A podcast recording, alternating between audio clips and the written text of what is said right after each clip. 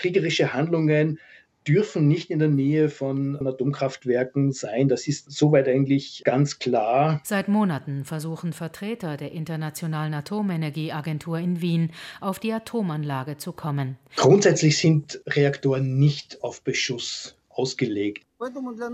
Besonders beunruhigend für uns ist die Möglichkeit eines Atomunfalls. Die Lage ist tatsächlich unklar, weil beide Seiten Behauptungen aufstellen, die nicht unabhängig überprüft werden können.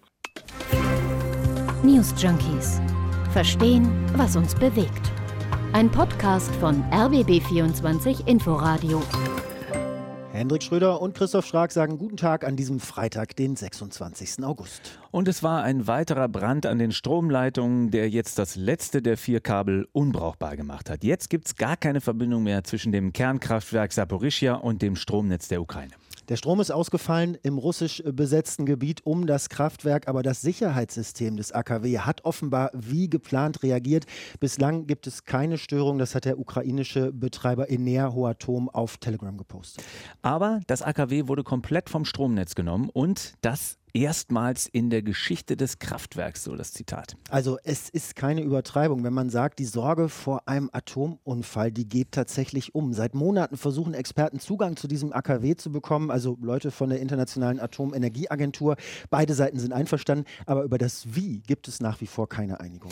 Also wie gefährlich ist denn die Situation? Kann es da zu einem Atomunfall kommen? Wie bekommt man jetzt dieses AKW mitten im umkämpften Gebiet irgendwie abgesichert? Darüber reden wir heute bei den News Junkies. Das ist ja das größte Atomkraftwerk in Europa, ne? Also mhm. dieses AKW bei Saporischia. Das sind sechs große, kantige, graue Klötze, äh, sechs Reaktoren, die da im Ort äh, Enerhoda stehen, in einer großen Industrieanlage und das direkt an diesem Fluss äh, Dnepr oder Dnipro. Naja, und dieses, dieses Gebiet, also das Gebiet mit Samtkraftwerk, ist ja im Prinzip seit März durch die russische Armee besetzt. Ne? Also es war wenige Tage nach dem Einmarsch der russischen Armee in die Ukraine, da, da hatten sie das schon unter ihre Kontrolle gebracht. Und es arbeiten doch aber wohl äh, weiter ukrainische Techniker da, also nur halt jetzt unter russischem Befehl gewissermaßen, wobei, äh, glaube ich, auch einige geflohen sind. Aber das ist eben im Betrieb durch ukrainische Techniker. Genau, ukrainische Techniker sind weiter da, arbeiten teils ja zu sehr, sehr schlechten Bedingungen, nach dem, was man so hört. Genaue Informationen gibt es ja nicht. Ähm, was ich mich gefragt habe, auch mit Blick auf die Landkarte, es ist das ganze Gebiet umkämpft? Genau, man hat immer diese Landkarte, dann sind diese schraffierten Teile dort. Also es ist wohl so, die gegenüberliegende Seite von dem Fluss, auf dem, an dem das AKW liegt, also die gegenüberliegende Seite, ja. die ist eben nicht besetzt. Also das ist äh, ukrainisches Gebiet weiterhin und, und keine russische Armee drauf. Also und da liegt zum Beispiel die Stadt Nikopol, äh, die immer wieder auch beschossen wird von der russischen Seite. Und die ukrainische Armee, die sagt eben, der Beschuss kommt unter anderem aus dem AKW. Also ja. das heißt, äh, die russische Armee hätte da Kriegsgerät stationiert, unter anderem auch Raketen Raketenwerfer und würde das AKW so als, als, als Schutzschild ja. äh, quasi benutzen. Also wenn ich das mal so lapidar sagen darf, das heißt, um dieses Atomkraftwerk herum wird rumgeballert. Da steht das größte Atomkraftwerk Europas mit sechs Reaktorklötzen, wie du es gerade beschrieben mhm. hast. Mhm. Und die russische genauso wie die ukrainische Armee, äh, die schießen da durch die Gegend. Also ich fürchte, das muss man wohl so sagen. Es gibt halt leider keine unabhängigen äh, Beobachter, die jetzt felsenfest sagen könnten, wer da wann auf wen schießt. Aber ja, beide Seiten melden ja seit Anfang August immer wieder Beschuss, auch direkt am AKW, wo es ja auch schon Schäden gab und Brände gegeben hat. Und die Ukraine sagt halt, die russischen Kämpfer haben sich das irgendwie zur Festung da umgebaut, weil sie eben wissen, die Ukrainer schießen sowieso nicht auf ihr AKW. Und die Russen behaupten aber auf der anderen Seite, die Ukraine schießt sehr wohl da eben drauf. Und zwar mit mit Drohnen sogar, mit Raketen, die sie aber eben meistens abfangen können. Und das ist eben auch die Rechtfertigung für ja. das Kriegsgerät, was sie da auf dem AKW Verstehe. offenbar zu stehen ja. haben. Also jetzt ist ja am, am, Donnerstag, am Nachmittag oder am Abend was passiert. Also äh, bei wiederholtem Beschuss ist da ein Teil des AKW-Geländes in Brand geraten.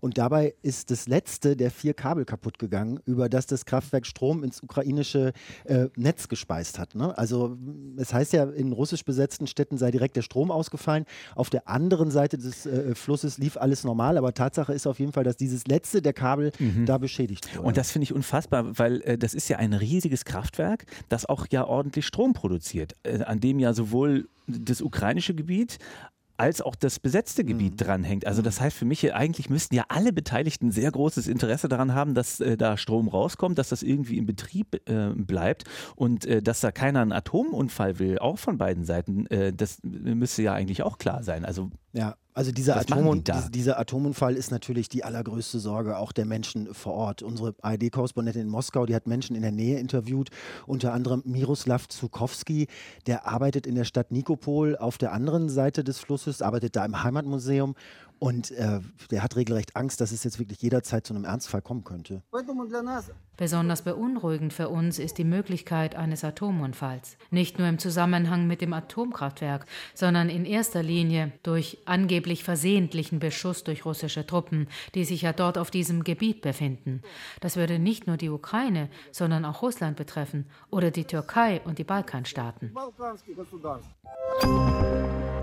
Die Frage ist ja jetzt, Kommt das zum Ernstfall? Was muss da passieren? Also lass uns das mal anschauen, mhm. welches Szenario da überhaupt eintreten müsste, damit das passiert, wovor jetzt alle Angst haben. Ja. Also ein Reaktorunglück. Ja. So. Äh, und lass da auch vor allen Dingen mal die, die Einschätzung von Gerhard Mangott hören. Der ist Professor für internationale Beziehungen an der Uni Innsbruck. Der meinte nämlich im Interview mit RBB24 Inforadio, es gibt einfach immer noch keine gesicherten Informationen darüber, was genau am AKW eigentlich passiert. Die Lage ist tatsächlich unklar, weil beide Seiten Behauptungen aufstellen, die nicht unabhängig überprüft werden können. Äh, es ist so, dass durch einen Brand in den Aschegruben eines Kohlekraftwerks die Stromzufuhr zum äh, Kraftwerk unterbrochen wurde und dass dann die Dieselgeneratoren, die zwei noch in Betrieb stehenden Reaktorblöcke mit Strom versorgen musste, damit das Kühlsystem nicht zusammenbricht und damit eine Kernschmelze eingetreten wäre. Die Ukraine sagt, die Stromleitungen seien jetzt wieder hergestellt. Das Kraftwerk werde mit Energie versorgt. Das bestätigt auch Russland. Aber Russland sagt auch, dass ein Reaktor bereits wieder ans Netz gegangen wäre, was von der ukrainischen Seite dementiert wird. Und das nicht überprüfen zu können, ist der Kern des Problems um dieses Kraftwerk. Also das Hauptding ist einfach, um das jetzt nochmal einmal richtig klar zu machen, weil das ist das, worum es geht. Dieses AKW, das braucht Strom. Mhm. Und zwar zur Kühlung der Brennstäbe. Also dieser Strom, der muss von irgendwoher kommen. Sonst kommt es zur Katastrophe. Im Normalbetrieb produziert das Kraftwerk den Strom natürlich selbst, ne, für die Wasserkühlkreisläufe, die es da gibt, überhaupt kein Problem. Aber wenn alle Reaktoren heruntergefahren sind, so wie es ja offenbar im Moment ist oder zumindest in den vergangenen Tagen war, ähm, so hundertprozentig sind die Infos da ja nicht, aber wenn die Re Reaktoren alle heruntergefahren sind, dann muss der Strom Strom von außen kommen. So, und der kam ja wohl auch von außen, aber eben vom ukrainischen Wärmekraftwerk da in der Nähe. Ja, aber wenn dann alle Leitungen gekappt sind, also alle, ne? dann springen, wir haben das gerade schon gehört, äh, dann springen Dieselgeneratoren ein. Und das ist ja wohl offenbar auch passiert. Ich weiß nicht, wie man das überprüft hat, aber davon geht man äh, offenbar aus, dass eben diese Dieselgeneratoren als letzte, als, als, als letzte Notmaßnahme angesprungen mhm. sind. Ähm, 20 Stück davon soll das AKW haben. Die sind aber nicht für den Dauerbetrieb gedacht, sondern die sind für einen Einsatz gedacht, äh, wie ich jetzt gelesen habe, so sieben Tage, maximal zehn Tage. Mhm. Also nochmal, diese Brennstäbe müssen gekühlt werden. Dafür braucht es Strom entweder vom AKW selbst, von außen oder durch die Dieselgeneratoren. Sonst Katastrophe. Also im Ernst. Ja, aber was passiert denn dann eigentlich genau, wenn die Kühlung ausfällt? Also wie also, lange dauert das dann, wenn da was passiert? Dann dauert das, ähm, so habe ich das nachgelesen, das hat mich auch echt überrascht, das wusste ich nicht. Dann dauert das keine anderthalb Stunden, bis sich die Brennstäbe so krass erhitzen, dass es zur Kernschmelze kommt und dass es zur Katastrophe kommt. Also mhm. sobald der Strom weg ist, komplett weg ist, ist die Kühlung weg und sobald die Kühlung weg ist, 90 Minuten und dann Kernschmelze. Also so hat es der Präsident äh, des ukrainischen äh, Betreibers Petrin äh, Kotin dem Guardian gesagt, kann man nachlesen, das Interview. Und äh, dann entsteht in dem Reaktor wohl so eine Art Überdruck, ja, also will ich jetzt irgendwie physikalisch nicht so genau, zu genau in die heiß, Details gehen, aber es wird wahnsinnig mhm. heiß und wir haben nach 90 Minuten ein Szenario, das du zwar jetzt nicht mit Tschernobyl vergleichen kannst, daran denken ja wahrscheinlich alle, weil ähm, mhm. sofort, weil auch ähm, damals äh, auf sozusagen ukrainischem Boden, auch wenn es damals noch die Sowjetunion äh, äh, war, ähm, dieses Atomunglück, nein, mit Tschernobyl nicht zu vergleichen, aber durchaus mit Fukushima. So hat es der Atomkraftexperte und Kernphysiker Heinz Smittal von Greenpeace im Deutschlandfunk erklärt in Tschernobyl, das war ein Graphit-moderierter Reaktor, da hat der Graphitkern gebrannt, hat die Radioaktivität in einige Kilometer Höhe gebracht und dadurch viel großflächiger verteilt. Dadurch war Europa stärker betroffen. Die nähere äh, Region, also damals Kiew zum Beispiel, deutlich weniger betroffen, als eigentlich dieser Abstand sonst äh, hätte sich auswirken können bei den WWERs, wo jetzt kein Graphitkern ist, äh, ist die Freisetzung in einer geringeren Höhe und bleibt daher mehr regional, aber regional heißt dann auch vielleicht einige hundert Kilometer, äh, die dann unbewohnbar sein können. Also das ist ja dann doch eine relativ große Region, aber es ist jetzt eben nicht Tschernobyl, also nicht diese globale Katastrophe aus den 80er Jahren, aber eben verseuchtes und unbewohnbares Gebiet, ja dann über hunderte Kilometer ja. äh, rund um das Kraftwerk. Ja. Also äh, was ich äh, gelesen habe, kommt es dann wohl auch sehr auf den Wind an mal wieder. Ne? Also derzeit weht der äh, meist nach Osten, dann wären Russland und Kasachstan betroffen, das heißt also die russische Armee kann da überhaupt gar kein Interesse daran haben, dass da irgendwas schief geht. Bei Westwind ist es dann aber auch äh, Mitteleuropa, äh, die Ukraine natürlich sowieso so. Also das ist der absolute Wahnsinn. Das muss man unbedingt verhindern, dass da was passiert. So, das heißt, es ist völlig klar, so ein Szenario darf nicht sein. Mhm. Es, es kann auch eigentlich niemanden geben, der irgendein Interesse daran hat, dass da irgendwas eskaliert, an der Kernschmelze, Reaktorunfall oder so. Also, dass, dass Russland behauptet, die Ukraine würde da ständig das AKW beschießen und der aktuelle Brand im Kraftwerk, der sei da durch, durch, durch einen Waldbrand ausgelöst worden und der wiederum aber durch ukrainischen Granatenbeschuss. Also wir wissen das nicht, aber ich finde das ähm, wenig glaubhaft, äh, muss ich sagen. Äh, ist ja klar, dass bei massivem Beschuss und, und wenn da die richtigen äh, Dinge und Leitungen oder was getroffen werden, dass das ganze Ding da hochgeht. Also AKW sind ja auch nicht auf Beschuss ausgelegt, zumal die Ukraine ja auch nicht auf den Strom verzichten will, der da bis vor kurzem äh, zumindest noch ausgeliefert äh, wurde aus dem Atomkraftwerk. Also es ergibt ja. irgendwie alles keinen Sinn. Ja, äh, vielleicht wenn man es anders liest, weil die Ukraine behauptet, dass die Russen das selbst beschießen würden um einen Blackout zu provozieren, also dass der Beschuss nicht von der Ukraine kommt, sondern die Russen selbst beschießen sozusagen ihr eigenes gekapertes Atomkraftwerk, um einen Blackout zu provozieren, weil sie nämlich einen ganz anderen Plan haben. Äh, Verschwörungstheorie jetzt nee, oder, oder, was? Es ist, also die ukrainische Seite sagt und die Amerikaner bestätigen das, sie haben äh, detaillierte Pläne der Russen, wie auch immer sie äh, in deren Besitz gekommen sind, die eben äh, das zeigen, dass das die Strategie ist. Die wollen das Kraftwerk an die Stromversorgung von russisch besetzten Gebieten anschließen, mhm. um die komplette komplette Kontrolle über dieses Kraftwerk zu haben. Folglich also den Strom nicht mehr in die Südukraine äh, äh, zu befördern von diesem Atomkraftwerk aus, sondern auf die Krim, äh, auf die von Russland besetzte Krim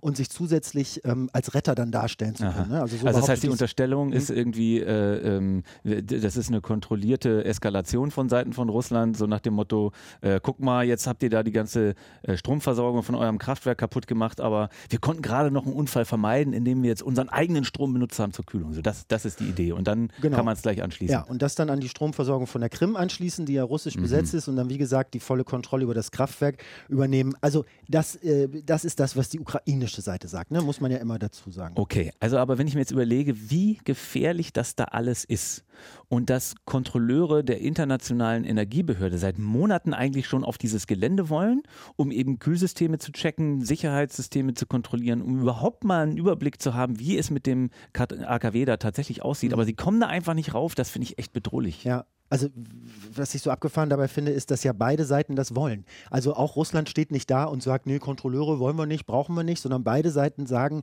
äh, ja, wir möchten diese internationalen Kontrolleure, aber sie können sich über diese Bedingungen einfach nicht einigen. Politikwissenschaftler Gerhard Mangott, äh, ja, der fasst diese Gemengelage so zusammen. Grundsätzlich haben sich sowohl Russland als auch die Ukraine dazu bekannt, Inspektoren dieser Organisation in das Kernkraftwerk zu lassen. Aber im Detail gibt es wesentlichen Streit.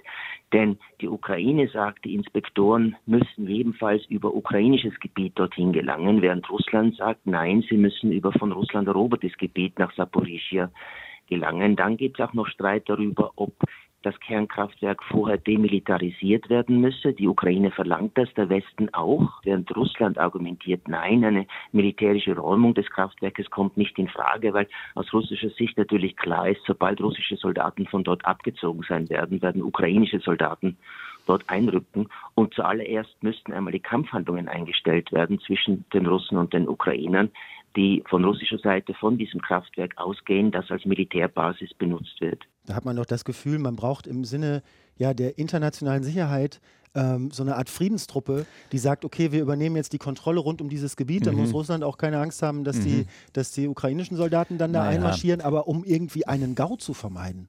Aber dazu brauchst du ja dann eben das Vertrauen, was ja offensichtlich jetzt auch schon nicht herrscht. Äh, also, aber klar, das wäre die eigentliche Lösung, dass das, dass das Kraftwerk irgendwie übergeben wird an meinetwegen die internationale Atomenergiebehörde. Ja, was heißt meinetwegen? Also genau. Naja, aber das ja muss genau ja irgendwie auch dafür. abgesichert werden. Das müssen ja beide Seiten absichern. Und dieses Vertrauen scheint einfach nicht da zu sein. Aber die müssten natürlich die Sicherheit äh, dieser Reaktoren gewährleisten und überprüfen. Aber ich meine, ganz klar, Stand jetzt gibt es eben keine Friedenstruppen, die da mal eben das Vertrauen beider Seiten genießen und auch die Atomenergiebehörde offensichtlich nicht.